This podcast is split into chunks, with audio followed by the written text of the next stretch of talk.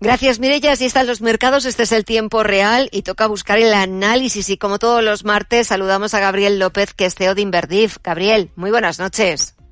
Buenas noches, Gema. ¿Qué tal estás? Pues bien, afrontando nueva semana, afrontando nuevo mes, este mes de junio que acaba de comenzar echando un vistazo a los mercados, viendo que la bolsa norteamericana, después del festivo de ayer lunes, ha vuelto a la negociación, lo ha hecho con ganas en una semana donde también vamos a conocer datos macro importantes y aquí en la bolsa española también un poco pendientes de lo que está pasando con, con las eléctricas, también con los bancos. ¿Cómo lo ves tú? ¿A qué tenemos que estar, que estar pendientes esta semana? Bueno, obviamente el dato del viernes es el dato más importante de cada mes y es el dato más importante, creo yo, para, para la Reserva Federal, inclusive, ¿no? Eh, se está hablando muchísimo de la inflación, que si es transitoria o no lo, no lo, no lo es. Mañana sale el libro Beige de la FED, que es un resumen de las discusiones que tuvieron durante la última reunión. Y lo importante es ver qué actitud tienen de cara a la inflación, si de verdad es transitoria o no, o si ya empiezan a lanzar un mensaje de que si se está eh, colocando por encima de ese, eh, de ese nivel medio que ellos quieren conseguir, pues que pueden pensar en empezar a, a levantar el pedal del acelerador para final de año.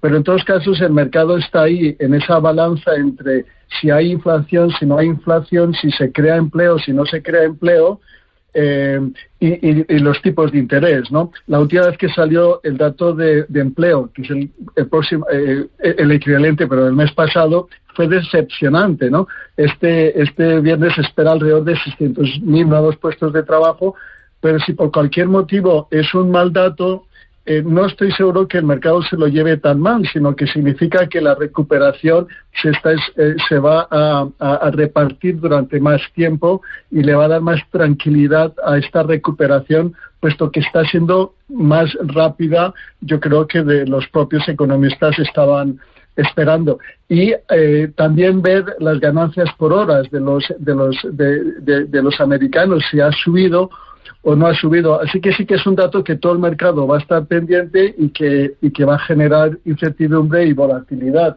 Hoy la, volatilidad está subiendo, pero la verdad es que está por debajo de 18, que es un, muy, un nivel muy interesante, ¿no?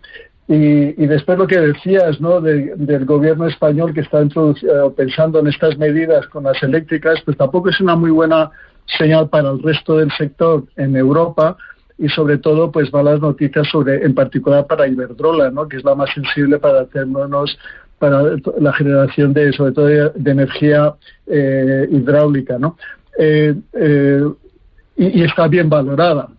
Hay otras empresas en el sector tal vez Solaria pues que es menos afectada y tiene mayor potencial. Pero sí, el mercado está, este último mes, sobre todo el SP, ha estado totalmente plano. En cambio, pues aquí en Europa que hemos estado muy positivos en Europa, eh, está dando buenos resultados. Lo que tú has mencionado antes de los datos de PMI eh, manufactureros han sido los mejores en 25 años en Europa, pero se espera que esta recuperación continúe ¿no? Eh, a medida que entramos en el verano eh, y, la clave va a ser eh, qué hacer de cara a, después del verano y es más o menos donde ahora tenemos que empezar a situarnos.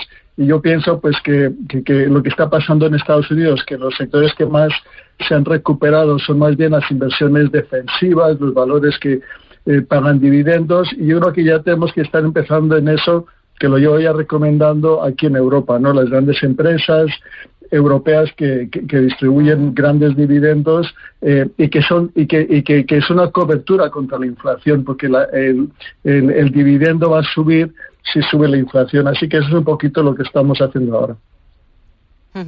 Y también hay que echar un vistazo, sobre todo este martes, a lo que está pasando en los mercados de materias primas. Hoy hemos visto, por ejemplo, cómo Repsol, que se ha beneficiado de un barril de Bren por encima de los 70 dólares, ha sido una de las compañías que más ha subido en la bolsa española, cerca de un 3, de un 3%. Parece que también al mercado de materias primas, al mercado del petróleo, están llegando esos rumores de que vamos hacia una recuperación económica completa en todo el mundo.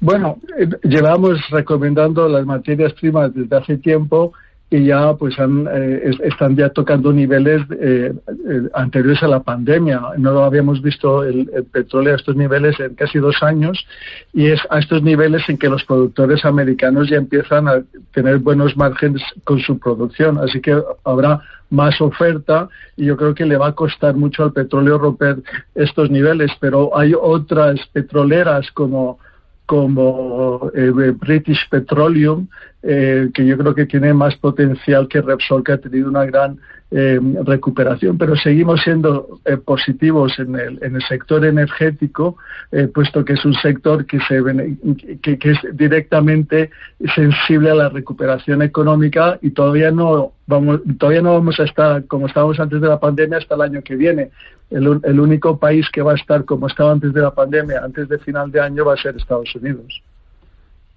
Fíjate, estaba viendo ahora ah, en Estados Unidos las compañías petroleras y, por ejemplo, Chevron está sumando un 2,74%. Gabriel López, CEO de Invertif, gracias como siempre por el análisis, las explicaciones, que pases una buena semana y nos escuchamos el próximo martes. Un fuerte abrazo. Gracias, Gemma. Cuídate.